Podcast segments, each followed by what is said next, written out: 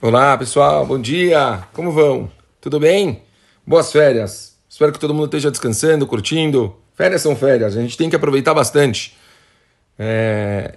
Eu ouvi uma vez, um, o Rav Peretz me falou uma vez uma coisa que eu gostei muito. Ele falou assim: verdade que a gente não tem que mudar, quer dizer, deixar de fazer as coisas, né?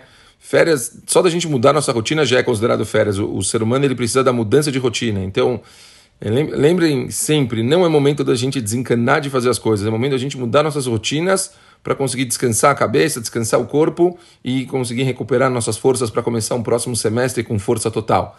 E por incrível que pareça, pessoal, hoje o nosso estudo de, do livro Peleuetz, do, dos Conselhos Extraordinários do Rav Papo, ele fala exatamente sobre isso. A palavra de hoje é guf, corpo. E vamos falar então sobre esse assunto logo agora cedo. Fala Urav Papo.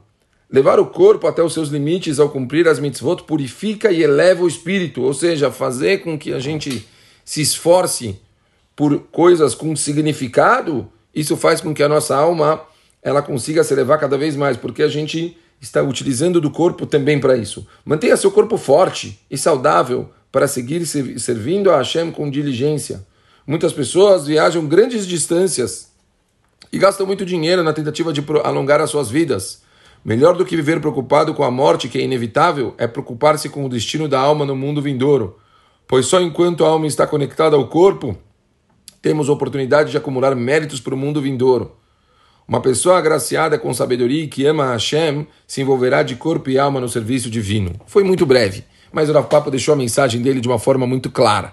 Falou: as pessoas elas devem saber que a gente fica às vezes muito noiado, se preocupando com um tema de morte. É tudo besteira. Fala o papo. Se preocupem com a vida, se preocupem em fazer o seu papel, fazer valer a pena cada minuto que a gente está aqui e com certeza conectar o corpo com a alma é a melhor forma, porque o Yehudi ele acredita que a vida é eterna e a gente, depois que a gente falece, que o nosso corpo se desliga, a, a, nossa alma ela continua viva e a gente continua recebendo méritos por tudo que a gente colheu em vida.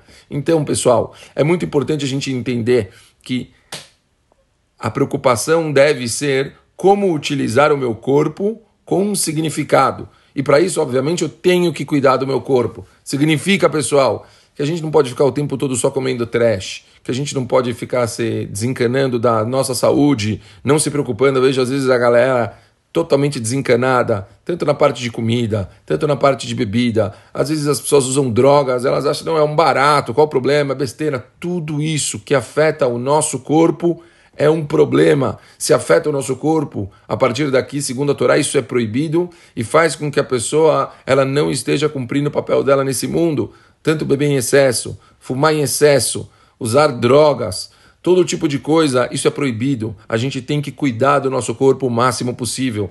Eu, eu me lembro tanto com o Rav Schlanger, uma guerra de Purat Yosef, ele, ele tinha uma, um senhor de 80 e poucos anos, ele já deve ter mais. Ele usava uma bicicleta ergométrica dentro de casa todos os dias, fazendo ginástica para cuidar do corpo dele.